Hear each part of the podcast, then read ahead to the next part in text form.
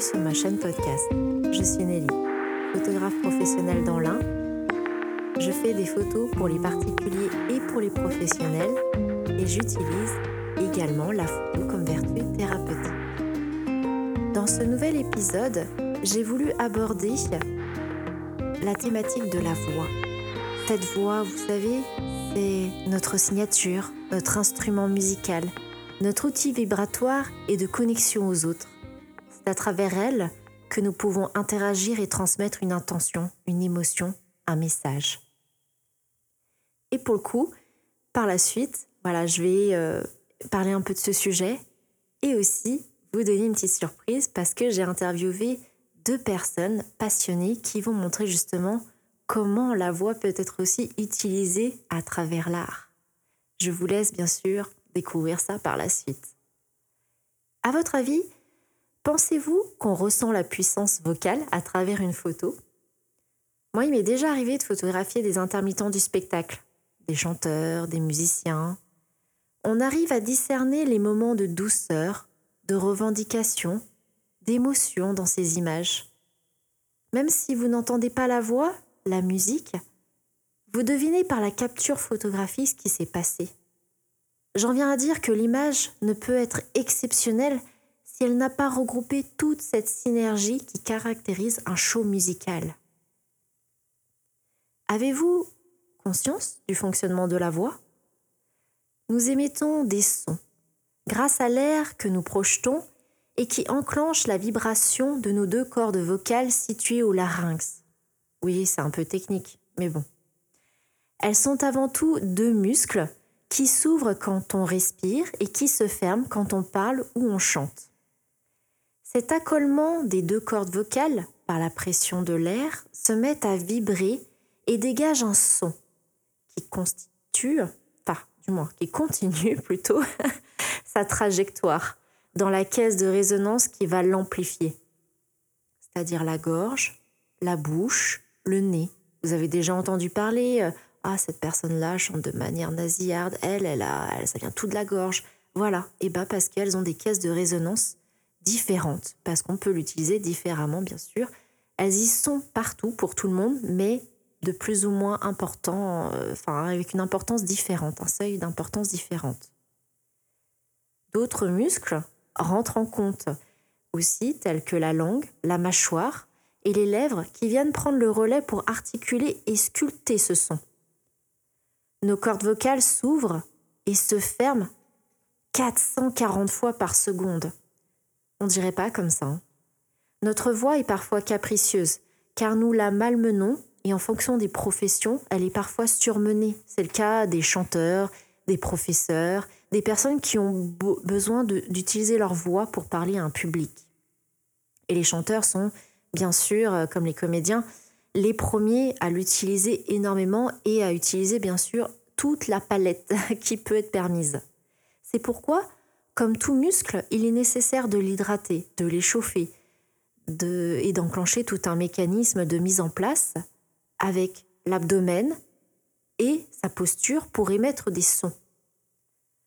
En effet, il faut savoir qu'on n'utilisera pas la même capacité pulmonaire en parlant qu'en chantant ça vous en doutez bien, ainsi que le volume de résonance qu'on veut projeter, car la voix, c'est de l'air expiré.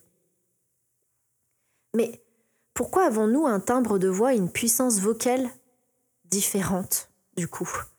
Parce que nous avons ce qu'on appelle une fréquence fondamentale qui s'exprime en Hertz. Et oui, notre voix est sur... Euh, voilà, elle dégage des, des fréquences. Et nous n'avons pas tous la même fréquence. Elle n'agit pas seule et s'accompagne de fréquences plus élevées et multiples, nommées les harmoniques, qui varient d'un individu à l'autre. Il est inutile de souligner que nous avons également notre propre larynx et caisse de résonance.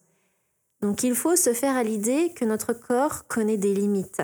Nous ne pouvons pas tous être des Tina Turner si nous avons la voix d'Olivia Ruiz. Hein. Vous voyez bien, c'est un peu différent si vous connaissez les références. Est-ce pour autant que notre voix n'en vaut pas la peine d'être entendue?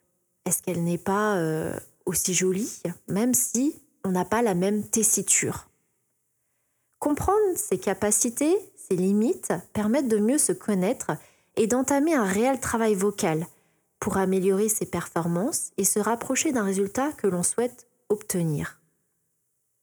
Votre souhait, c'est bien sûr d'optimiser votre puissance de projection sans blesser vos cordes vocales et bien travailler la respiration et prendre conscience de tout ce mécanisme. Mais s'il n'y avait qu'un seul point à travailler, ça serait trop facile, vous êtes bien d'accord? C'est pour ça que j'ai voulu quand même faire un petit topo, parce que là je vous ai parlé un petit peu de la technicité, de tout ce fonctionnement, parce qu'on ne se rend pas compte qu'en fait la voix, la voix là que vous projetez, même celle que vous entendez dans vos écouteurs, et eh ben tout ça, c'est des petits muscles qui travaillent et tout ce qui va autour. On est, euh, imaginez qu'on est une guitare en fait. voilà, il y a tout un mécanisme qui s'enclenche et il faut prendre soin de toutes ces étapes et pas en louper une, sinon au risque de ne pas faire sortir le son correctement ou de se blesser. Et oui, parce que ça reste un muscle. Et je peux vous parler bien sûr d'une expérience courte soit-elle et euh, pas très grande non plus, dans le sens que je suis pas connue ni euh, reconnue sur certaines choses, mais j'ai comme beaucoup de personnes une passion, j'aime chanter aussi en plus de en plus de faire de la photographie, bah, j'aime beaucoup chanter. Et ça, ça date depuis euh, l'époque euh, très, très, très, très jeune. Et euh, je suis passée de la fameuse expérience de chanteuse de salle de bain, parce que nous sommes tous des chanteurs de salle de bain, et justement à la chanteuse de novice du conservatoire. Le conservatoire, vous connaissez sans doute, c'est voilà des écoles de musique et de chant, donc assez spécialisées, avec bien sûr un travail vraiment assidu. Et euh, ce que j'ai retenu par rapport à cette expérience au sein du conservatoire, j'ai appris beaucoup de choses. Et euh, j'ai pas juste appris à projeter une voix, j'ai appris aussi à chanter en collectif. J'ai appris à me connaître aussi parce que chanter, c'est aussi s'apprendre euh, qui on est, qu'est-ce qu'on veut transmettre, pourquoi, de quelle manière, les intentions qu'on veut mettre, l'émotion. Voilà, il y a tout un travail d'interprétation, de présence sur scène, de, tout ce qu'on peut émaner de soi et de l'environnement aussi qui est, qui est autour de nous, s'il est ou pas réceptif par rapport à ça. Et quand on chante, justement, on travaille plusieurs éléments de notre corps. À savoir, en premier, bah, on a la posture. Forcément, on ne peut pas chanter en étant avachi ou, si vous le faites, le son ne sortira pas de la même manière. C'est pour ça qu'on vous dit souvent, ou quand vous avez vu dans les films comme Le choriste, on vous dit souvent, imaginez un fil au-dessus de votre tête et vous tenez droit. Voilà, parce que plus les éléments sont en harmonie et euh, bien placés, plus le son va pouvoir passer convenablement. Donc il y a vraiment ce principe de posture. La posture est hyper importante en chant. Il y a aussi la respiration. Observer le mouvement et le mécanisme du souffle. Parce qu'en fonction, bien sûr, de la projection, de l'intention, ou de, aussi de la langue dans laquelle vous chantez, l'anglais ne sera pas chanté de la même manière que le français, et eh ben, il y a toute cette technique de respiration. Voilà, il y a, voilà pourquoi on respire à ce moment-là, pourquoi pas à ce moment-là, et la dose aussi qu'on doit prendre pour, euh, pour pouvoir envoyer le son. Il y a aussi dans un troisième temps la relaxation. Pourquoi il faut se relaxer? Tout simplement parce que ça permet d'enlever les verrous vocaux et donner de la souplesse à la voix. Plus vous serez relâché, plus vous enlèverez les verrous, le stress, l'angoisse, l'énervement, toutes ces choses-là qui peuvent être parasites, eh ben, ça va laisser place à un corps plus détendu, à une respiration plus calme. Et du coup, tous ces verrous s'enlèvent et ça donne euh, un son beaucoup plus harmonieux et beaucoup plus facile à sortir aussi. Il y a en quatrième position la mobilité et la disponibilité de son corps. Parce que bien évidemment, si on n'est pas dans son bon élément, on ne peut pas sortir pareil le son convenablement. Et enfin, en cinquième position, on a ce qu'on appelle l'observation et l'analyse de son environnement. Pourquoi je parle vraiment de ce dernier point? Parce que voilà, en fonction du lieu où vous êtes, forcément, on va pas sortir les mêmes informations. Euh, vous chantez dans une église, vous chantez dans votre chambre, vous chantez dans une salle de bain, on a ce qu'on appelle de la résonance, de la réverbération. Euh, et tout ça, c'est à prendre en compte l'environnement, parce que le son en extérieur peut donner Un enregistrement peut donner une qualité différente en fonction du bruit ambiant et aussi en fonction de dans quelles conditions on travaille et pourquoi on travaille avec tel ou tel matériel. Vous avez déjà vu dans les studios, il y a des mousses qu'on appelle acoustiques et c'est justement prévu, prévu vraiment pour isoler le son et ça ne se place pas n'importe comment et on n'utilise pas n'importe quelle mousse en fonction de ce qu'on veut faire. Mais je ne vais pas aller dans ce détail-là parce que c'est un peu technique et c'est on sort un peu du contexte de la voix. Mais voilà, c'est pour ça que les éléments vraiment les plus importants, c'est la posture, la respiration, la relaxation, la mobilité et la disponibilité du corps, l'observation et l'analyse de son environnement. Et bien évidemment, s'il n'y a pas d'air, les cordes, et si les cordes vocales ne s'accolent pas, elles ne vibreront pas et n'émettront pas de son. Ça, ça va de soi. Parce que quand on chante, on travaille sa posture et nous sollicitons également la zone oculozéphalogyre. c'est un peu barbare comme mot, mais euh, ce mot-là vient, euh, voilà, ça vient de l'ostéopathie et ça s'appelle l'OAA, qui est occiput atlas axis. Voilà. En fait, en termes beaucoup plus simples, c'est la zone charnière qui est entre notre tête, l'occiput et les vertèbres cervicales. En fait, cette zone est importante car elle est souvent crispée quand on veut chanter fort, chanter juste, accéder aux aigus par exemple. Ce qu'il est intéressant, c'est euh, de libérer justement la tension en lui donnant une certaine liberté pour chanter et parler plus simplement sans forcer. Cette zone doit donc rester souple et mobile pour bien fonctionner avec le larynx la bouche et puis tous les autres éléments que je vous ai parlé ultérieurement. Euh, cette technique, euh, enfin du moins il y a une technique qui est assez connue, que euh, voilà, après il y en a plein, plein d'autres, mais celle-là est assez réputée, c'est la technique d'Alexander. pour lui, c'est un mode d'éducation posturale qui est fondé sur la tête et la colonne vertébrale. C'est un réel travail en fait du corps, de l'esprit et de l'espace autour de soi. Comment positionner son corps pour pouvoir euh, avoir le meilleur accès à l'air qui se trouve dans votre corps et utiliser cet air pour chanter et parler correctement. Ce qui peut éviter des nodules et donc d'abîmer ses cordes vocales. Donc l'équilibre postural améliore la capacité et l'optimisation de la voix en équilibrant les dynamiques et les tensions. Cette technique, euh, donc, elle est très utilisée par les danseurs, comédiens, musiciens. Voilà, donc si vous êtes intéressé par le sujet, vous pouvez, euh, voilà, je vous invite à, regarder sur Internet, à prendre des livres à la bibliothèque voilà, qui pourront vous parler un petit peu plus de cette technique si c'est quelque chose qui vous intéresse. Parce qu'il faut savoir qu'en fait, la voix, on l'utilise pas seulement pour parler, on l'utilise aussi pour échanger. On l'utilise aussi pour divulguer une information. On l'utilise aussi pour euh, bah, faire parler nos émotions. Voilà, la voix, ça a toute son importance. On ne va pas mettre les mêmes intentions. Voilà, en fonction de ce qu'on veut. Et c'est vrai qu'une voix maltraitée, on n'y pense jamais parce qu'on pense que c'est quelque chose d'acquis, que c'est normal de parler. Et bien en fait, il faut savoir que non, on peut avoir très mal. Euh, par exemple, quand on est malade, vous voyez bien, on parle comme ça, on peut plus parler normalement. Voilà, on est en mode, euh, on chuchote, alors qu'en fait, quand on est malade, il faudrait même pas parler du tout, pas chuchoter. En fait, c'est encore pire. Parce qu'on ne se rend pas compte, mais on force en chuchotant. Euh, donc voilà, la voix, ça a vraiment toute cette importance. Après, pourquoi j'ai voulu faire cette thématique-là? Euh, bah Déjà, tout simplement parce que voilà, je suis une personne qui, aime chanter, qui aime communiquer. Euh, j'adore vraiment. voilà, pour moi, la voix, c'est quelque chose de, miraculeux et d'assez important. Et, c'est intéressant de voir que la voix, eh ben, elle, peut, elle nous porte aussi elle euh, vraiment, elle, est symbolique. Même si elle, est, elle peut être vue dans différentes langues, avoir différentes sonorités.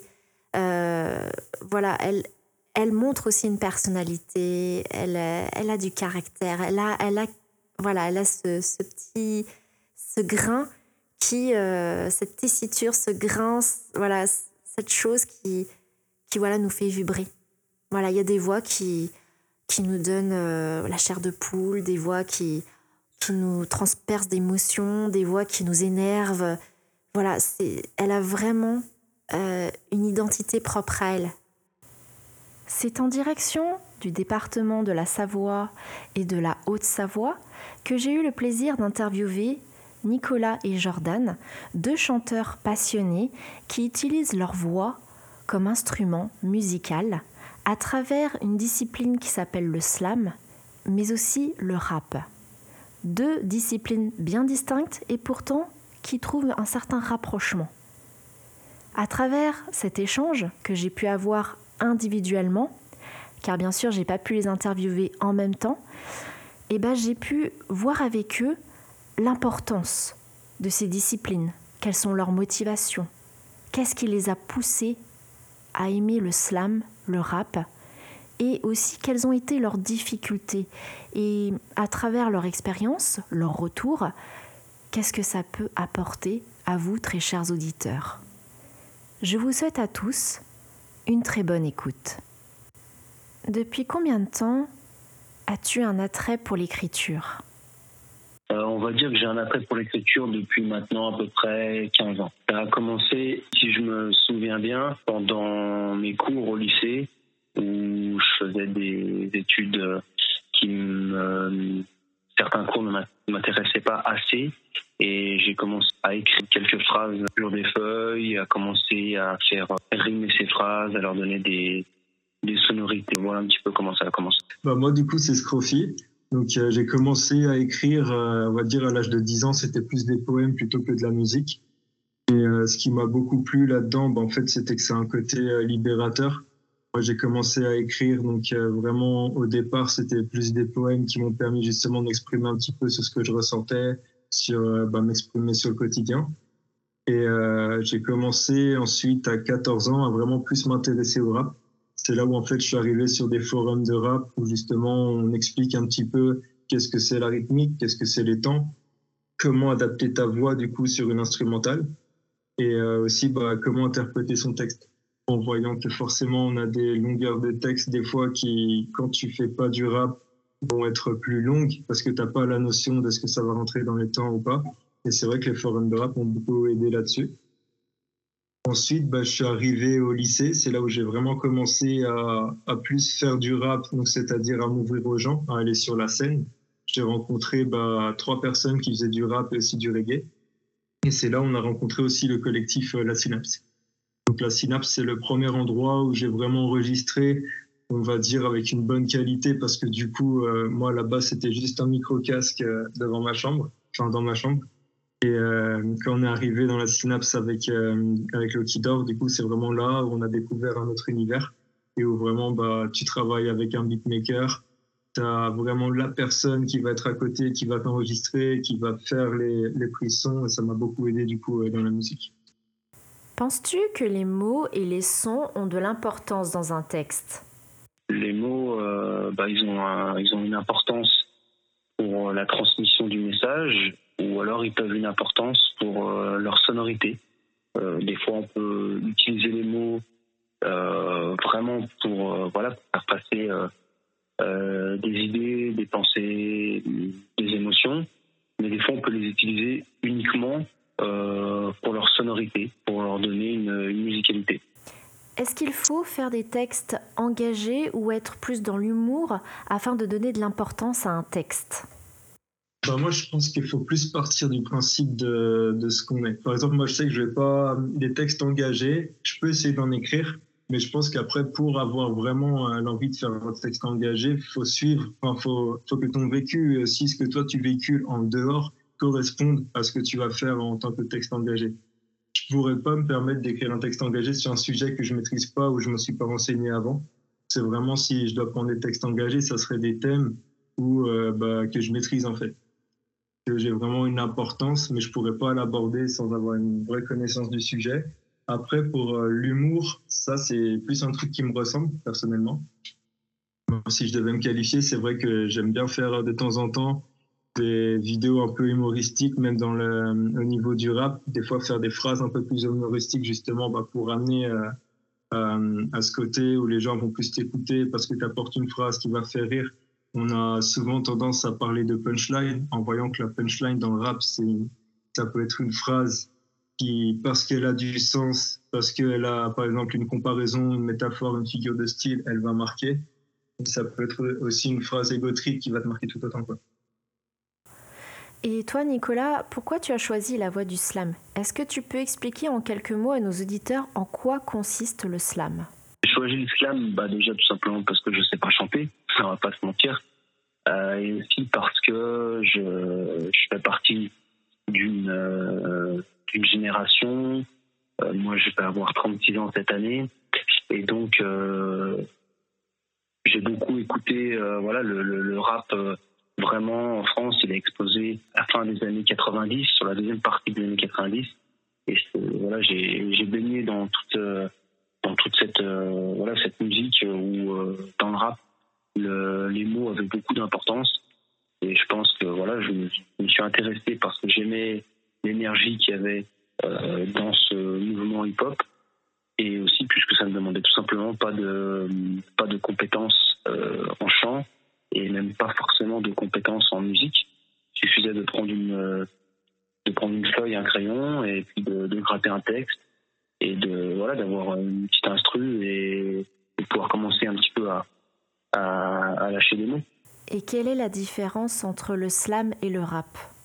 Souvent on pose cette question, c'est quoi la différence entre le slam et le rap? Euh, euh Moi je me pose pas vraiment la question, je réponds des de soirées slam. Euh, des fois, je vais dans des soirées slam, on me dit que je fais du rap. Euh, des fois, je me retrouve avec des gens euh, pour faire un morceau de rap et on me dit que c'est du slam. Euh, si on ferait vraiment une définition un petit peu, un petit peu, on va dire simple, hmm, normalement le slam c'est à capella. Le slam ça a été monté, ça a été créé dans les années 80 par une personne qui s'appelait Mark Smith qui voulait rendre un petit peu les soirées poésie euh, un petit peu différentes, un peu moins ennuyeuses. Et, donc les gens pouvaient, slam, ça veut dire faire claquer des mots. Et en fait, euh, voilà, les gens voulaient, euh, lâcher leur texte. Et de, de, base, le slam est a cappella, là où le rap se pose souvent sur une, sur une bande son. Une rythmique, ouais. Après, la frontière, tout ça, c'est quelque chose de très, voilà, de très flou, puisque, euh, puisque maintenant les gens qui, dont on dit qu'ils font du slam, bah, finalement, voilà, ils se retrouvent à, poser leur texte sur des, sur des bandes son, et une personne qui rappe peut très bien faire un, un, freestyle a cappella, donc euh, on met des mots, mais voilà, le, le, fond reste le même. C'est euh, lâcher des idées, que ce soit, voilà, que ce soit a cappella, que ce soit sur une guitare, euh, un djembé, un piano, euh, une instru, euh, peu importe quelle énergie, de se dire mhm. on peut n'importe qui peut prendre peut prendre un crayon, peut prendre une feuille, peut commencer à, à balancer quelques mots, quelques rimes, et puis après aller lâcher selon selon le, la chose qui lui correspond plus, la capella, la musique, la bande instrumentale, c'est l'énergie qui est important. Et toi, Jordan, pourquoi avoir choisi la voie du rap? Alors en fait, moi, c'est surtout qu'au départ, bah, du coup, j'étais plus concentré écriture, euh, poème, parce que quand j'étais au collège, on avait des intervenants en poésie. Et euh, c'est plus à côté, j'avais mon frère qui écoutait du rap. Et moi, je connaissais pas du tout ce style de musique à la base. Mais quand il est arrivé, du coup, dans ma chambre, il m'a fait écouter, c'était à l'époque, c'était Sniper et euh, Mafia Free, c'est les premiers groupes de rap que j'ai écoutés il y a vraiment un truc qui m'a plu en fait dans la musique, c'est au-delà, euh, au-delà vraiment juste que ce soit une musique, c'était vraiment les textes. J'aimais bien parce qu'il y avait toujours des côtés où des fois il y avait quand même de la métaphore et des trucs que je retrouvais en poésie. Il y a un mhm. texte de Mafia Quinfri qui m'avait plu, en fait ça s'appelle Elle. Et tout le long quand il parle, tu as l'impression qu'il s'adresse, qu'il parle d'une femme du coup. Et au milieu de la chanson, il t'explique qu'en fait il parle de la rue, de leur vécu dedans. Quoi. Donc il y avait des aspects comme ça qui m'ont fait me mettre euh, quelles ont été tes difficultés dans l'écriture et où puisses-tu ta créativité? Je ne sais pas vraiment dire quelles sont les difficultés puisque quand on fait quelque chose qui nous intéresse, on n'a pas l'impression de, de travailler en fait. Mhm. C'est-à-dire qu'écrire un texte, ça tombe pas du ciel en fait. pas d'un coup toutes les phrases elles arrivent. Il y a une, il y a une réflexion, il y a des fois une recherche de, de, rimes, de mots, de synonymes, de, de de ressentis. Et donc il y a du travail. Mais en fait, vu vu qu'on on aime ça, on se rend pas compte que c'est un travail. Donc il y a des choses, elles paraissent pas. On n'a pas l'impression de, de, faire face à des difficultés. Après quelques années, qui euh, la difficulté qui peut arriver, c'est pas cette sensation de d'écrire quelque chose, de dire ah mais ça je l'ai déjà dit euh, plusieurs fois, ah cet angle-là il a déjà été abordé, c'est d'arriver à, à se renouveler, à être créatif, c'est ça des fois qui peut être, euh, difficile. Bah, on l'a puisé, ça, ça vient, ça peut venir partout. Ça peut être euh, une chose que tu as entendue, une chose que tu as vécue, une chose que tu as lue, une chose que tu as vue.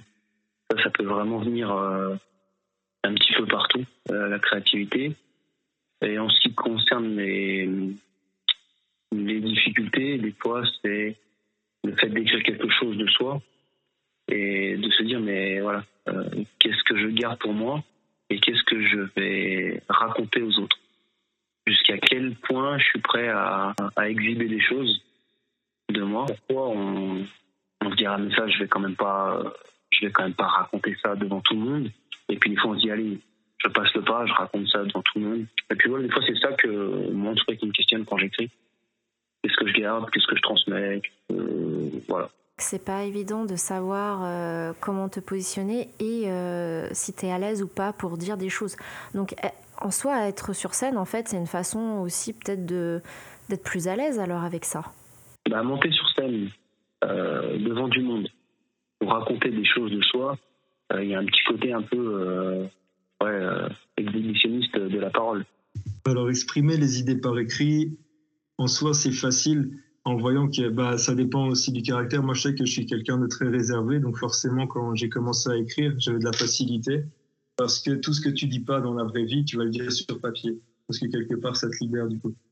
Et ça te libère par rapport au texte euh, que tu te dis à toi-même ou euh, c'est le message que tu as envie de faire passer et bon, ça n'a pas d'importance pour toi, qu'il est ou pas entendu. Est-ce que c'est plus cette optique-là que tu appelles libérateur? Bah, ce serait plus ouais, dire les choses. Euh, je pense plus la deuxième option, dire les choses. Après, si les gens écoutent, enfin, c'est surtout plus dans la mesure où dire les choses. Et ce qui ferait encore plus plaisir, c'est si quelqu'un arrive à s'identifier à ce que toi tu racontes, bah, tu te sens quand même moins seul. Je vois, tu as voulu fédérer à travers la musique. Voilà, c'est ça. Certain que ce n'est pas facile vu que tu es une personne assez réservée. On dit souvent que euh, dire un texte, l'écrire, le donner en public, c'est aussi se mettre à nu. Euh, c'est quand même un moyen aussi d'identifier parce que tu parles juste avant, euh, voilà que certes tu ne t'adresses pas forcément à une personne en particulier, mais si cette personne qui t'écoute, ce que tu évoques à travers tes chansons, ton texte, ça lui fait écho, euh, eh ben, elle s'identifie à toi et hum, c'est je me dis, est-ce que tu n'as pas cette crainte quand même de, de, te montrer et savoir où est la limite, ce que tu peux dire, pas dire? Qu'est-ce que, Comment tu te sens par rapport à ça? C'est pour ça que du coup, donc c'est facile d'un côté de poser les mots sur papier, mais quand tu es réservé, tu as quand même une limite. il y a des choses que tu vas dire, est-ce que je l'ai dit, est-ce que je l'ai dit pas? Donc j'avoue que ça, ça peut être une difficulté dans, en termes d'écriture. Même en termes niveau scénique, c'est vrai que j'ai rencontré pas mal de difficultés au début. Monter sur scène, c'est pas évident si t'as pas des personnes qui t'encouragent à le faire. Et euh, par contre, ça, ce côté toujours libérateur, où quand tu montes une première fois sur scène à défendre un texte, bah, ensuite tu as envie d'y remonter en fait. Il y a un côté adrénaline un peu qui se crée. Oui, tu as une bonne expérience et tu as envie de renouveler un petit peu ça, quoi, ça te booste. Et du coup, quelles ont été euh, tes inspirations? Est-ce que tu apprécies certains artistes qui t'ont donné l'envie justement d'écrire? Euh, Ouais, il y en a tellement. Il y a, je sais pas, les premiers artistes euh, dont j'ai souvenir en les écoutant d'avoir vraiment été, d'avoir été vraiment voilà, choqué par parce que j'entendais. J'ai souvenir de, de CD de, de Passy, de CD d'Assassin, Renault. Ça, c'est les, choses, les premières choses un petit peu qui, qui m'ont marqué. Après, il y, en a tellement après, depuis, voilà, depuis, depuis 20 ans, tous les ans, tous les mois, je, je découvre une nouvelle personne où je me dis, je me dis, cette personne, elle a, voilà, elle a, du talent, elle a de la créativité. Euh, donc les, vraiment, il y en a tellement que. Ouais, je vois. C'est super intéressant justement d'avoir ce panel euh, assez large artistique qui permet justement d'explorer d'autres univers, d'entendre de nouvelles choses. Et toi, qu'est-ce qui justement te fait vibrer? Qu'est-ce qui te fait vibrer chez ces artistes? Dans un premier temps, tu n'as même pas le, temps d'intellectualiser la chose. C'est-à-dire que tu entends quelque chose et tu, trouve ça tout simplement beau. Quoi. Tu dis, ouais, c'est bien écrit, euh, la musique te parle, euh, toutes ces choses-là qui font que, je trouve quelque chose euh, qu'un artiste ou qu'un morceau m'intéresse. L'écriture, si je dois prendre en compte uniquement l'écriture, ceux qui m'ont beaucoup inspiré, il y avait Silla, donc c'est un rappeur belge. ce qui m'a beaucoup inspiré, bah déjà, c'est les sujets qu'il évoque. C'est des sujets qui sont vachement basés sur l'humain, où il va parler de lui, mais en même temps, tu ressens dans les textes comme Douleur muette euh, tu peux facilement t'identifier à ce qu'il va raconter. Même la, technique et la plume avec laquelle il apporte ça, tu rentres facilement dans son univers. Euh, en termes d'écriture, toujours il y a Nekfeu, qui pour moi, il est, j'aimais pas du tout ce qu'il faisait au début, parce que pour moi justement, quand il est arrivé avec un 995, quand il, faisait les sons dans Taressois, c'était les sons que j'écoutais pas du tout, parce que pour moi, j'avais besoin que le rap, le rap ou même le slam, ce soit que censé des choses qui justement nous parlent. Et euh, c'est plus tard qu'on a sorti les autres projets, euh, par exemple Le Feu, où là j'ai vraiment écouté, j'ai vu qu'il y avait un humain derrière. Et est-ce que tu trouves que, euh, au fur et à mesure de, voilà, de tes connaissances, de ton expérience, est-ce que tu trouves que tu te rapproches de plus en plus des artistes justement qui t'ont inspiré dès le départ? Alors, bah, je suis satisfait. Après, j'avoue que j'ai un peu niveau écriture je me suis basé sur des. Enfin, maintenant, je suis dans un univers qui est un peu plus léger en écriture. Parce que du coup, avec le temps, tu t'ouvres un peu à d'autres styles de musique, enfin, à d'autres styles de rap surtout. À voir que le rap est très varié. Et comme je disais tout à l'heure, bah, on, a, on a du rap un peu plus mélodieux, du rap des fois un peu plus branché sur la drill. Et en écoutant tous ces univers, en voyant que le rap évolue, tu essayes de faire plein de styles pour essayer de rester dans le truc et même euh, bah, pouvoir, euh, pouvoir toi-même progresser.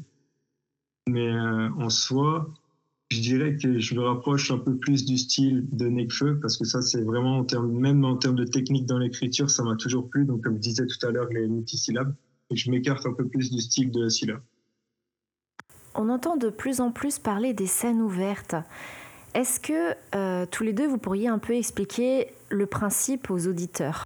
J'organise des scènes ouvertes à Albertville donc sur le, principe des scènes donc c'est-à-dire que euh, c'est pas moi qui viens euh, me produire en, spectacle. Je suis là en position de, de MC où j'invite n'importe quelle personne qui le souhaite à venir présenter un texte sur scène et la personne fait son texte, derrière elle redescend, c'est une autre qui monte et ainsi de suite. Donc euh, effectivement, quand sur une soirée, il y a 15 personnes qui sont passés.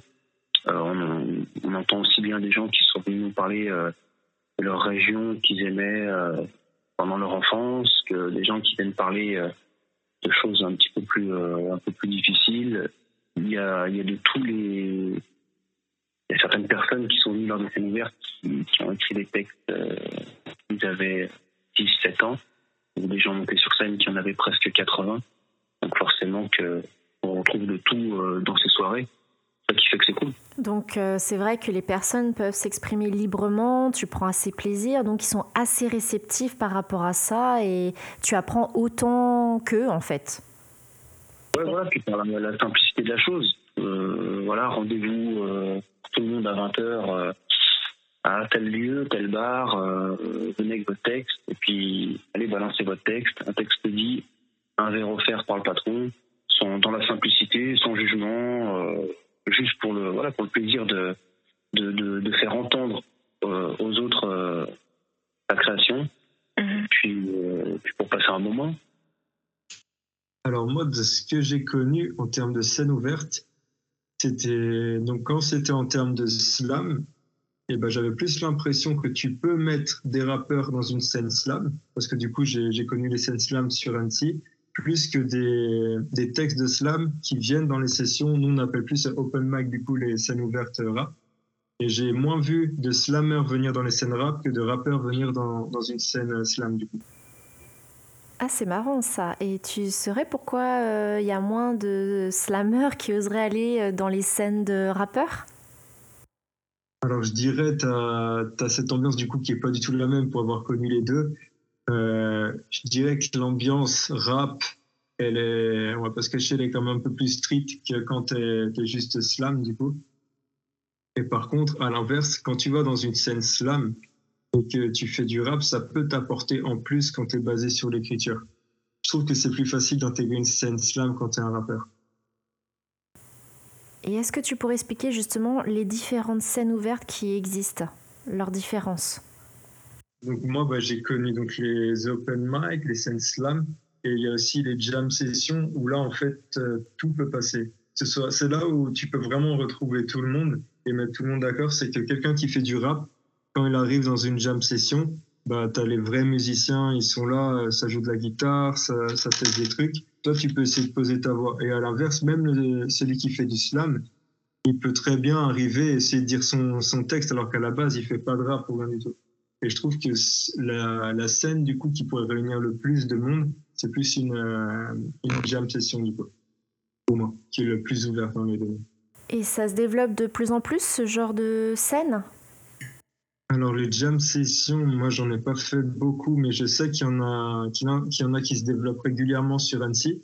Après, je pense dans les autres villes aussi, hein, même Lyon. De toute façon, que ce soit scène slam, scène rap ou même les jam sessions, dans toutes les villes j'en ai entendu parler.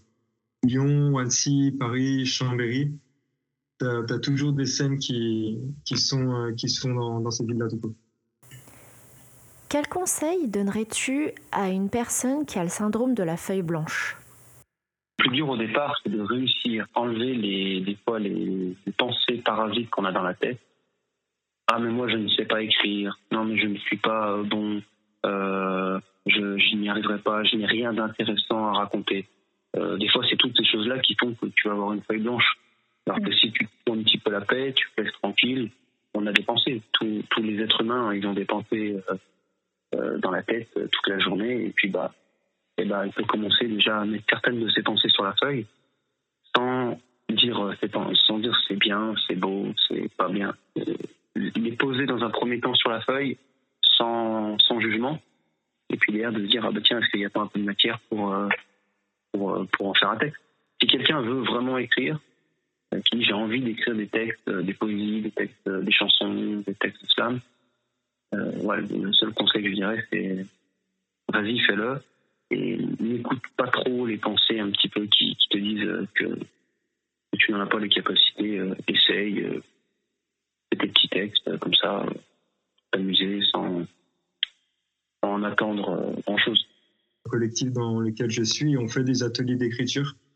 Et des fois, donc moi je l'ai aidé, et c'est vrai que des fois il y a des jeunes qui ont le syndrome de la feuille blanche, mais par contre ils sont motivés, ils ont envie d'écrire. En général, moi, le conseil que je donne, c'est déjà mettre les premiers mots qui te passent par la tête. Quand tu veux commencer à écrire un texte, moi, je sais que je fonctionne d'une manière différente. J'ai besoin d'avoir le titre en tête avant de commencer à écrire, le titre et le thème. Mais parfois, ça marche d'avoir euh, des mots, soit qui se ressemblent, parce que du coup, tu as déjà les rimes et ça te permet ensuite bah, d'amener tout ce qui va aller autour. Parce qu'il faut pas oublier qu'aussi, bah, le texte de rap, c'est beaucoup basé sur les rimes à la base. Moi, quand j'ai commencé, on parlait beaucoup de multisyllabique.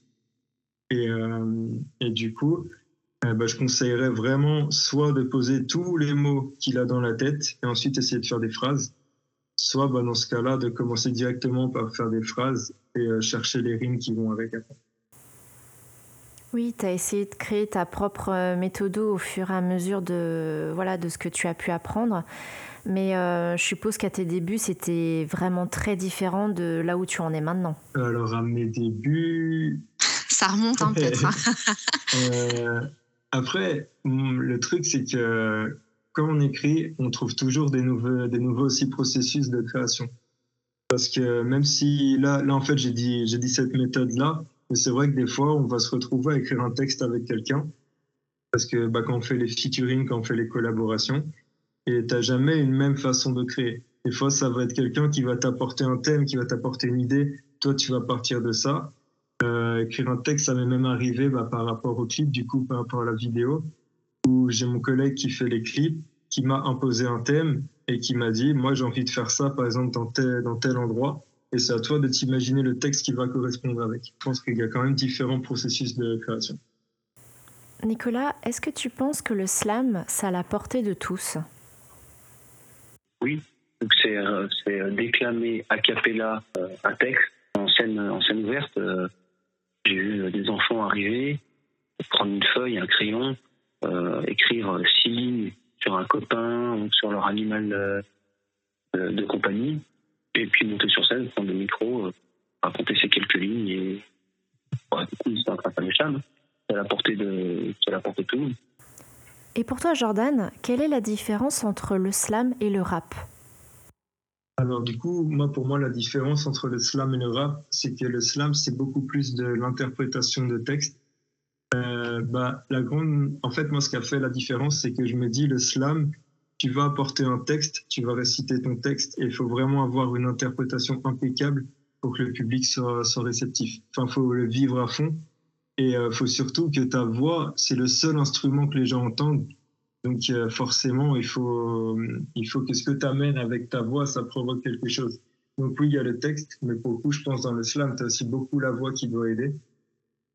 Et, euh, et la différence, c'est que dans le rap, comme tu as déjà une instrumentale derrière, moi en tout cas, ça m'aide. J'ai besoin d'avoir une instrumentale qui m'impose un rythme pour pouvoir justement faire vivre mon texte.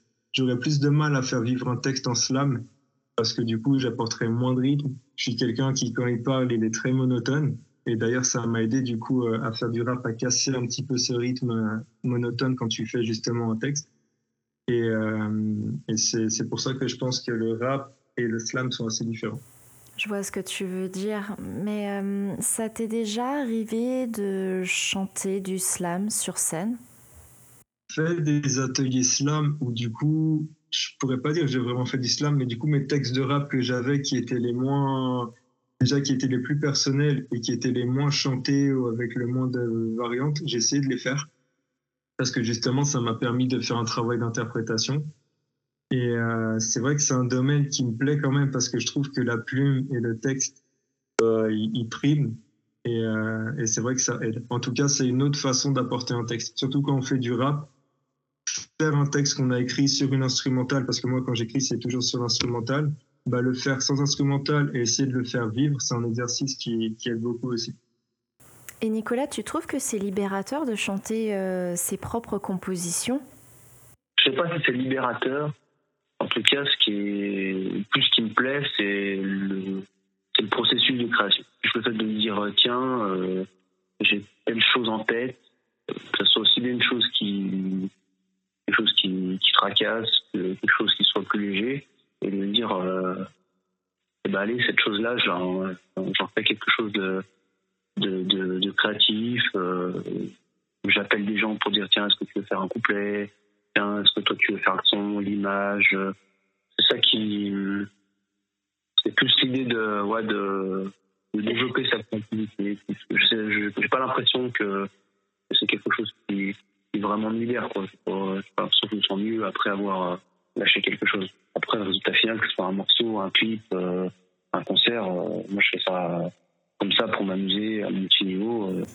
Oui, je comprends. Le but, c'est avant tout de se faire plaisir. Et tu as une idée de combien de chansons tu as enregistrées depuis tes débuts? Non, je ne sais pas exactement. Euh, que je regarde dans le dans l'ordinateur. Bah, en fait, c'est qu'il y a des moments où je vais sur certains morceaux, j'ai juste été invité, par exemple, pour faire un couplet ou quelques lignes. Donc si je prends sur les morceaux auxquels, euh, que j'ai fait ou sur lesquels j'ai participé, un, petit peu plus d'une centaine. Bah bravo, 100, c'est déjà beaucoup, hein c'est déjà pas mal. Hein et, euh, et, comme toute discipline, euh, je suppose que tu t'es beaucoup entraîné avant de faire ta prise de son final. Euh, tes répétitions, est-ce qu'elles reposaient enfin, sur quel type d'exercice? Est-ce que c'était sur la diction, le débit des mots, la rythmique, le souffle? Sur quoi ça se reposait exactement? Oui, un petit peu tout ce que tu viens de, citer, l'articulation, pour se mm. dire, bah, il y a quelqu'un qui va écouter le, texte. il est important que la personne n'ait pas forcément à, à, tout chercher à les mots, à, qu'elle puisse euh, comprendre les mots lors de l'écoute. Le souffle, effectivement, puisque des fois on va, la phrase elle est trop dense, on va entendre en fin de phrase, bah, on est à bout de souffle. Donc mm. euh, les, pauses, euh, les temps de silence, les temps qu'il faut ralentir, euh, les intonations de voix. Alors moi, ce que j'ai travaillé le plus au tout début, c'était vraiment la diction. Parce que les premiers sons que j'ai enregistrés, bah déjà, j'avais un cheveu sur la langue quand j'avais 14 ans. Je ne sais pas du tout comment il est parti et quand il est parti. Et je sais qu'on m'a beaucoup, on m'a beaucoup dit, ouais, fais, attention à la diction, enfin, déjà plus répéter ton texte et aussi le par cœur. C'est un truc que j'ai appris au lycée. Au départ, moi, je lisais mon texte en, en même temps que je rappais, en fait. Enfin, j'écrivais mon texte, je rappais, je connaissais pas du tout mon texte, et du coup, forcément, ça joue dans ton interprétation parce que tu peux pas le vivre en le lisant. Effectivement, le mémoriser, ça permet vraiment de s'imprégner de son texte et de pouvoir l'interpréter avec toute l'émotion que tu as envie d'y mettre, toute l'intention. Voilà, c'est ça. Et en général, bah, et ça, ça rentre dans les conseils que je pourrais donner à quelqu'un qui débute. Quand on arrive derrière un micro ou même quand on arrive sur une scène, même si tu en as qui vont utiliser les téléphones sur la scène, euh, le mieux, c'est vraiment de connaître son texte parce que ça aide beaucoup à l'interprétation et pour moi, c'est une base. C'est un truc que j'avais pas quand je suis arrivé au lycée, mais en rencontrant justement quelqu'un qui faisait vraiment du son et qui nous a expliqué euh, si vous venez avec nous justement pour enregistrer, interdiction d'avoir le téléphone ou quoi, bah, ça fait cogiter on se dit, bah, il a raison en fait. Bah ça c'est certain parce que quand tu as un texte sous les yeux, t'es pas concentré de la même manière, tu es focalisé plus sur ce que tu es en train de lire et du coup on va dire que ça se ressent, on, sent que c'est pas naturel. Mais euh, toi par rapport au rap c'est quand même vachement rythmé, tu as quand même des temps respectés, tu as un débit, tu as un flow, tu as tout ça. Est-ce que toi c'était arrivé quand même au niveau de ta tête de dire oh, mince, il faut que je pense à être dans les temps, il faut que je pense à ça. Euh, Est-ce que tu n'as pas été un peu perturbé par euh, tous ces éléments, toutes ces contraintes que tu dois respecter pour être bien? Alors au début ça bloque parce que je prenais pas forcément en compte euh, l'instrumental. Je connaissais à peu près les temps, mais j'écrivais le texte et si j'étais dans les temps, j'étais content. Je me posais pas la question de est-ce que j'ai une syllabe en trop, est-ce que là, il faudrait pas plus que je monte un peu la voix? Et euh, du coup, bah, ça m'a un peu bloqué. Mais au fur et à mesure, quand tu comprends qu'il y a des mots qui te sont inutiles, par exemple, on va chercher à faire des. Enfin, moi, j'avais ce défaut. Dans mes phrases, elles étaient longues parce que je faisais des mots de liaison, mais qui servaient à rien dans mon texte. Donc, déjà, bah, je perdais en diction. Je perdais aussi en souffle. Parce que du coup, tu vas dire un mot qui va te faire accélérer ta phrase. Et comme en plus, moi, j'ai un flow, j'essaie vraiment d'aller vite euh, sur certains passages, bah, je me perds. Et euh, c'est vrai que pour le souffle, des fois, raccourcir, euh, les phrases, ça aide beaucoup. Il y a toujours de façon à s'améliorer, rien n'est acquis. Et toi, par rapport à cette expérience, cette maturité que tu as pu gagner à travers toutes ces, ces petites choses que tu as apprises, est-ce que tu arrives à ressortir des, éléments, des points forts où tu peux être pas ancré ou certain, mais te dire oui, ça, je, je, je maîtrise bien? Alors moi, mes facilités, je dirais, c'est l'inspiration. En termes d'écriture, bah, ça m'aide aussi dans une autre discipline du rap, c'est l'improvisation. Après, c'est quelque chose que je fais parce que bah, déjà, ça me plaît. Parce qu'improviser, en gros, c'est euh, monter sur une scène, t'as pas préparé de texte, rien du tout, mais tu dois quand même sortir quelque chose. Et ça, c'est vrai que c'est quelque chose que je faisais tout seul chez moi. De temps en temps, tu mets l'instrumental, tu vas essayer d'être cohérent, de rapper tu le fais en t'amusant. Et quand j'arrivais devant des gens, bah, j'avais ce blocage de me dire, ouais, eux, ils partent en impro, par contre, moi, j'arrive pas à le faire. Et à partir du moment où dans ta tête, tu te débloques, tu te dis, peu importe ce que je vais dire, faut juste que j'arrive à, tenir sur le rythme et à faire des rimes, bah là, tu arrives à improviser.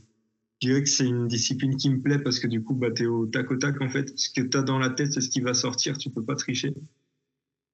Et euh, sinon, en termes de points forts, euh, je dirais l'écriture et euh, je dirais pas flow parce que j'ai quand même j'ai pas un flow pour moi qui sort de l'ordinaire et ouais je dirais plus euh, l'écriture et la sensibilité C'est déjà pas mal, hein c'est des bons points.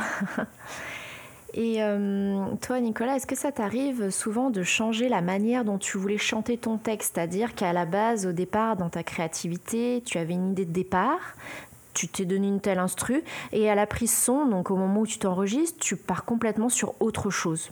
Ça te plaît plus ou voilà Est-ce que ça t'est déjà arrivé de, complètement changer ton projet, ton idée de départ?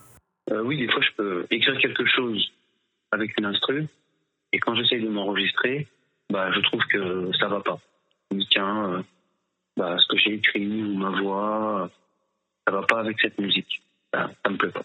Donc après, oui, on recommence. Donc bah ouais, je, je rechange. Et en tant que bon amateur, est-ce que ce travail a été euh, de composition, d'écriture de texte, est-ce que ça a été beaucoup plus complexe, beaucoup plus long pour toi, euh, vu que tu es autodidacte dans ta démarche? Alors ça, je sais pas du tout. Du coup, euh, j'aimerais pas me comparer à quel est le temps idéal pour pour assimiler pour, euh, pour progresser, je veux dire. Je sais pas si techniquement on se fixe une limite de temps ou pas. Je sais juste que du coup, bah, le fait d'avoir été tout seul et d'avoir regardé sur les forums, ça, ça m'a beaucoup aidé. Euh, il y a aussi l'esprit, bah, quand tu rentres dans les collectifs, ça, aide aussi. En fait, je dirais que le rap, quelque part, j'ai réussi à progresser dans le rap en m'ouvrant aux autres et le rap m'a permis aussi de m'ouvrir aux autres. En fait, quelque part, les deux se renvoient la balle, quoi. Les deux aspects. Oui, ce travail collectif a été donnant-donnant. C'est-à-dire que toi, tu as appris des autres et aussi les autres ont appris de toi, donc c'est hyper intéressant. Voilà, c'est ça. Bah, en fait, pour euh, te donner un exemple, euh, au départ, quand j'enregistrais dans ma chambre, mes premiers sons, je les faisais mixer à un collègue qui habitait à Rouen. Donc c'est lui qui mixait les sons. Sauf que quand j'ai envoyé les pistes et que les pistes sont pas carrées, euh, par exemple, t'es pas dans les temps, t'as bégayé sur un mot, bah, il va te dire refais tout. Et le problème, c'est que quand on te dit refais tout, tu vas le refaire une fois, tu vas pas réussir, tu vas le refaire une deuxième fois. Et comme je sais que je suis quelqu'un qui peut très vite lâcher quand ça le saoule, euh, du coup, euh, j'avais besoin aussi d'être avec quelqu'un qui est juste à côté de toi et qui dit là, on va la refaire, mais t'inquiète pas, il y a ça que tu peux faire. Oui, tu avais besoin d'un conseil euh, de quelqu'un expert pour t'aider à placer correctement ta voix. Voilà, j'en ai encore besoin aujourd'hui, même si du coup, bah, force de côtoyer d'autres artistes, d'autres façons de travailler, des musiciens, des beatmakers, tu apprends de nouvelles choses que tu vas toi-même assimiler tout seul et que tu arrives à, y penser quand tu es seul, quand tu écris. Mais il y a d'autres choses où tu as toujours besoin quand même d'avoir quelqu'un, en tout cas moi, d'avoir quelqu'un à côté qui va me dire ouais là c'est bon, tu as, le bon truc. Ceci en termes d'assurance. Quoi. Le fait de pas avoir eu de gens autour de moi qui faisaient ça avant de me lancer, euh, effectivement, je, je, sur le tas. Euh, les premières fois où j'enregistrais, je savais même pas je sais pas ce que c'était euh, une mesure. Je différenciais à peine euh, la structure euh, couplet, refrain, les logiciels, voilà, le mixage. je savais même pas ce que c'était. Donc, je faisais les trucs sans trop savoir, même encore maintenant. Des fois, je fais des trucs, c'est vraiment. Tu expérimentes en fait. Oui, en fait, je fais les choses comme ça, juste pour m'amuser, ça me prend, c'est un, loisir, hein. un mhm. loisir que je fais de temps en temps. Donc j'ai parfaitement conscience que, que ce soit dans, dans, l'écriture, dans ma façon d'interpréter, dans, dans l'enregistrement, dans le mixage, dans, dans, plein de trucs, je sais qu'il y a plein de choses qui sont, à, qui sont à revoir, qui sont à travailler. Euh, voilà, que je fais comme ça à côté. Euh, moi, j'ai vu des gens commencer euh, après moi et puis progresser plus vite parce que, bah voilà, parce qu'il n'y a pas de secret. Plus on pratique, plus on progresse c'est ça qu'aujourd'hui, des fois je me dis tiens, j'ai envie de faire un morceau, j'ai envie de faire un petit clip euh, sur ce sujet-là. Je, fais quelque chose et puis des fois pendant pendant des, semaines, des mois, j'ai envie de faire j'ai envie de faire autre chose, je fais rien là-dessus quoi. Fait qu'il y a certaines personnes aussi qui qui, qui, réussissent, c'est parce qu'ils consacrent du temps, de l'énergie et, les gens après ils, y arrivent, euh, ils progressent ah bah c'est certain, plus on pratique, plus, euh, plus on progresse, plus on devient bon. Euh. Et avant de faire tes propres enregistrements albums, tu as intégré un collectif d'artistes, la Synapse. Est-ce que c'est une forme de transition pour aller vers un projet plus personnel ou est-ce que tu avais ce besoin de faire un travail collectif? Et pourquoi? Oui, quand j'avais, j'avais créé un collectif qui s'appelait la Synapse, euh, l'idée c'était plus ou moins de regrouper les gens euh, on va dire, du bassin albervillois qui était influencé par la culture hip-hop. Donc, euh, c'est ça. voilà, ceux qui graffent, ceux qui composent, ceux qui écrivent, ceux qui dansent. C'est de dire, euh, bon, voilà, on se réunit, on fait un collectif, on organise des petits événements, des petites soirées, et puis, euh, et puis voilà, c'est un petit peu ça l'idée. C'était plus euh, fédérer autour des gens autour des différentes branches de la culture hip-hop. Si je devais citer les deux collectifs avec lesquels j'ai le plus travaillé, je dirais du coup bah, la Synapse, le cercle prod qui, même s'il est un peu détaché de la synapse, pour moi, je les, je les rassemble ensemble parce que je les ai rencontrés là-bas, du coup. Donc le cercle, le cercle prod, la synapse et la montre religieuse. Ces collectifs-là, moi, je les ai rencontrés. Bah, le premier, donc la, synapse et cercle prod, c'était au lycée. Et euh, bah, c'était par le biais, du coup, des, des, de la journée des talents et même des rencontres qu'on fait bah, sur des événements à l'Urban Plan, mais toujours des événements de musique, du coup. Et euh, après, le collectif La Montre Religieuse, ça, à la base, c'est une association, du coup, qui a but non lucratif, que j'ai rencontré parce que je devais faire un stage en, en entreprise. Ça pouvait être aussi un stage en association, ça, c'était dans le cadre de mes études. Et, euh, et, du coup, je les ai rencontrés lors d'un concert. Ils faisaient la première partie des, je sais plus quel artiste, il me semble que c'était, euh, ah, je sais plus, c'était sur Annecy, c'était au Brise Glace, mais ils avaient fait la, première partie d'un artiste. Et du coup, je les ai rencontrés là-bas. Donc, euh, bah, ce collectif-là, j'ai, là, je suis encore dedans, du coup. Et, euh, et c'est vrai qu'on a beaucoup travaillé, bah, comment dire, en fait, quand tu appartiens à ce collectif, on n'est pas forcément en groupe. C'est plus, euh, tu vas, tu vas être réuni parce que tout le monde aime la musique, mais tout le monde va le faire à sa sauce. Donc, en fait, tu vas avoir un artiste qui va, par exemple, plus toucher aussi à ce qui est la composition, mais qui va aussi faire ses sons pour lui. On avait deux beatmakers aussi à l'intérieur. Et euh, en parallèle, bah, tu as aussi le président, par exemple, idéal, avec qui tu vas beaucoup plus travailler. Il y a même une chanteuse à un moment, euh, Phoenix, euh, qui, était, bah, qui était aussi dans, dans le collectif. Et c'est vrai que tu rencontres beaucoup de personnalités différentes dans, au sein d'un même collectif. Et c'est ça aussi qui m'a aidé à me développer. Au moins, c'est intéressant et c'est varié. Tu parlais que tu as rencontré ces personnes euh, pendant tes études. Tu as fait des études spécifiques? Alors non, c'était une licence hypermédia et communication bah, sur Annecy du coup, où je faisais de la photo et de la vidéo, mais aussi beaucoup de théorie. Et le plus de pratique que j'ai fait, c'était dans mes stages du coup. Et c'est pour ça, en fait, je suis toujours parti du principe quand je faisais un choix, j'avais ce choix qui était, oui, pour les études, parce qu'il faut travailler derrière, mais j'avais aussi dans ma tête toujours l'idée de vouloir euh, associer ce que je fais au rap. Sans pouvoir euh, me lancer, par exemple, dans la branche carrément d'ingé son, des trucs comme ça, parce que c'est quelque chose, les logiciels, je ne maîtrise pas du tout.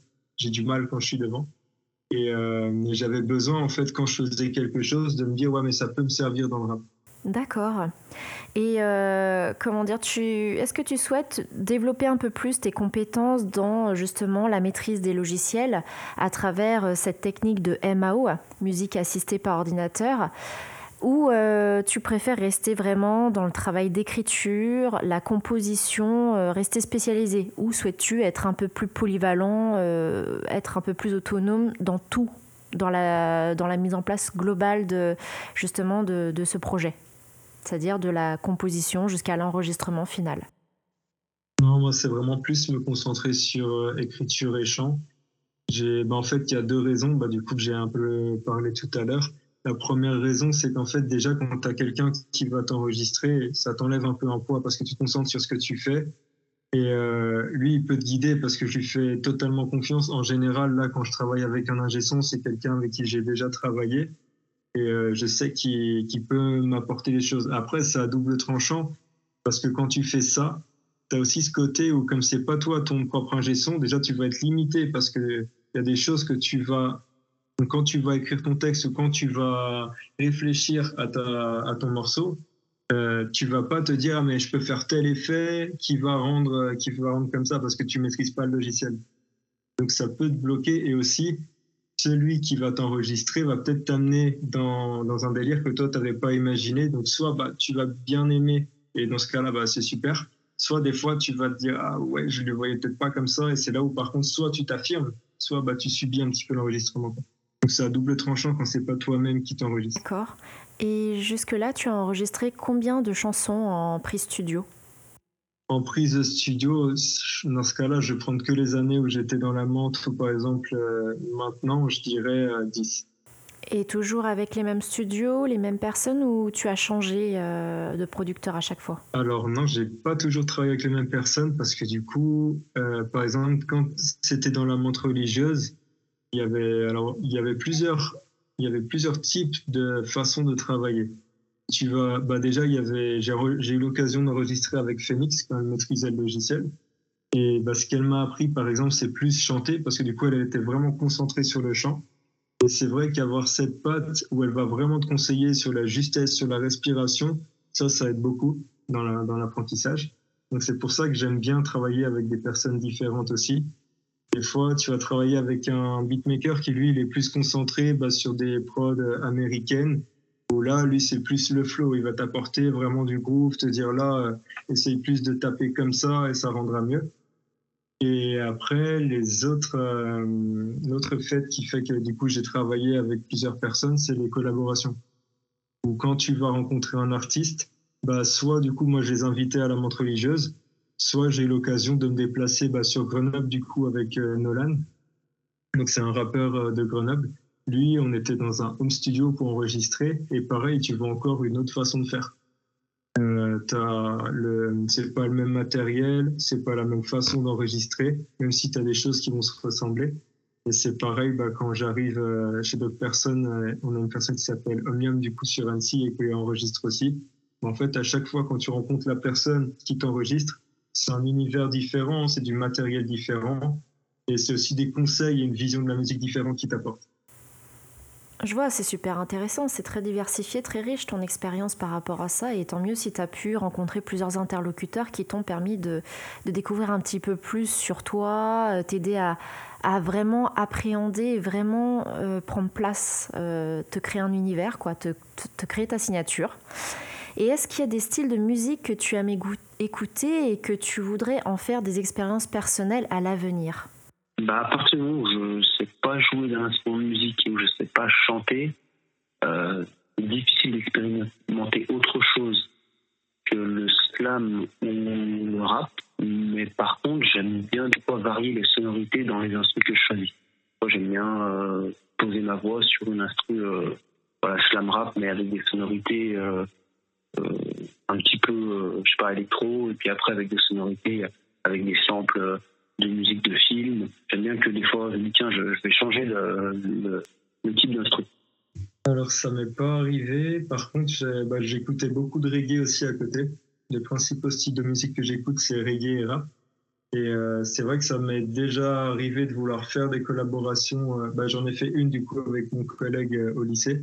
Mais par contre, il y a une autre personne qui s'appelle Widow, du coup, que j'écoutais, bah, pareil, quand j'avais 14 ans, et que j'ai eu l'occasion de rencontrer. Et c'est vrai que j'aurais voulu faire une, collaboration euh, reggae rap, en fait. Et dans les autres styles de musique, euh, j'arrive un peu moins à, me projeter. D'accord. Et est-ce que tu trouves que le rap, c'est à la portée de tous? Alors, je pense que c'est peut-être pas à la portée de tous, mais par contre, c'est très ouvert.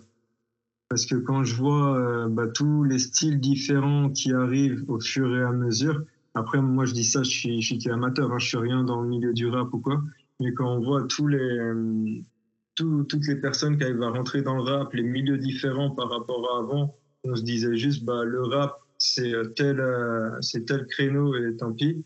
Bah, au, au, bout des, au bout des années, tu vois qu'il y a beaucoup de personnes qui peuvent rentrer dedans. C'est bien que tu en parles parce que justement c'était très stéréotypé le rap avant, c'était vraiment en plus on pose les mots, euh, c'est souvent montré comme de la violence. Pour toi, est-ce le rap, qu'est-ce que ça représente? Qu'est-ce qui t'a vraiment donné l'envie de faire du rap? Qu'est-ce que tu auras envie de dire aux internautes là qui nous écoutent? Pourquoi tu as choisi cette voie? Qu'est-ce qui t'a plu dans le rap? Euh, moi, du coup, ce que ça m'apporte euh, dans le rap, c'est vraiment, bah, comme je disais au tout début, une ouverture. Bah, quand tu es quelqu'un d'introverti, c'est déjà ça va euh, pas pour ma personnalité. Je sais que c'est un peu en désaccord parce que du coup, bah, tu fais des scènes, tu, des choses que tu n'aurais pas forcément, euh, tu ferais pas forcément si tu quelqu'un d'introverti. Mais après, si je dois parler de la vision du rap général en elle-même, euh, ben en fait, faut pas s'arrêter, juste se dire le rap, c'est telle image. Parce que maintenant, comme je disais tout à l'heure, tu as tellement d'images qui peuvent être véhiculées et que tu peux dire ça, c'est du rap. Par exemple, euh, il y a des personnes qui vont peut-être pas du tout aimer le style euh, Mafia Free, le style euh, Mister You, le style, comment ça s'appelle, le style un peu rue, quoi. Quand tu vas écouter Fianso, des trucs comme ça, les gens vont peut-être se dire, ouais, bah voilà, ça c'est trop agressif. Mais à côté de ça, tu as d'autres artistes dans le rap, L'Homme Pâle, euh, Silla, euh, comment ça s'appelle euh, enfin, je pourrais, je pourrais citer plein, plein d'artistes qui vont plus faire du texte ou même qui vont plus avoir une réflexion artistique qui est, qui est différente, qui, est qui va peut-être plus parler aux gens. Par exemple, Orelsan, pour moi, bah, c'est un artiste qui a beaucoup réfléchi sur, euh, sur comment bah, s'ouvrir, comment apporter son, univers à lui. Et c'est pour ça que je pense qu'aujourd'hui, le rap, on peut pas juste le résumer à un seul rappeur. Il y a tellement de trucs différents. Par exemple, si je vais parler à quelqu'un qui veut écouter du Fianso, c'est possible qu'il me dise Ouais, Morelsan, c'est pas du rap. Et après, bon, tu peux discuter longtemps. Mais, euh, mais le truc, c'est qu'il faut pas s'arrêter à une seule image du rap quand je vois que ça, ça a vraiment varié depuis le début. C'est sûr qu'il faut être plus ouvert dans l'esprit et de se dire que voilà, maintenant les choses changent. et toi, Nicolas, est-ce qu'il y a des titres de musique que tu as enregistrés où tu es plutôt satisfait de ton travail? Bah, J'ai toujours pris, du plaisir à, faire mes créations avec, euh, que ce soit en solo ou avec, euh, avec d'autres personnes. Donc la plupart du temps, j'ai toujours pris du plaisir. Après, euh, quand j'écoute ou quand je regarde les choses, je suis content de mais euh, je me dis pas waouh, c'est extraordinaire. Je suis content d'avoir créé à, un moment un, un, temps, un lieu, un espace où, euh, où j'ai réuni des gens et où on a on a fait euh, on a fait de la musique, voilà, pour s'amuser. Mais souvent après le résultat, je le regarde, ouais, je suis, je suis content, mais je, me dis c'est pas non plus pas, pas la folie. Mm-hmm. je vois en écoutant certains artistes se disent ah ouais là là le mec il a bien travaillé son truc euh, voilà c'est en effet j'arrive à cerner les, les différents oui, après, tu as fait ça pour le plaisir et c'est l'essentiel d'avoir eu vraiment ce moment de partage, de convivialité, d'échanger avec d'autres personnes, de, façonner, de créer des choses. C'est hyper enrichissant et puis tu peux être, euh, toi, euh, comme Jordan, vous pouvez être hyper content de ce que vous avez accompli jusque-là. C'est vraiment super votre boulot. Enfin, moi, en tout cas, j'adore vos textes. Et en tout cas, je suis vraiment très très contente d'avoir pu vous interviewer, d'avoir pu avoir vos retours d'avoir fait ces échanges euh, très enrichissants. Et euh, voilà, j'espère vraiment que ce podcast aura pu permettre à d'autres personnes euh, voilà, de, comprendre un peu mieux cet univers. Et je vous invite vraiment à tous à partager au maximum. Merci à toi pour l'invitation en tout cas. Et bah, j'espère que tu vas continuer de faire les podcasts et que ton projet va bien aboutir. Bah, merci à toi. Ben, je vais terminer sur une sur une citation de Christian Bobin qui dit Écrire, c'est dessiner une porte sur un mur, puis l'ouvrir.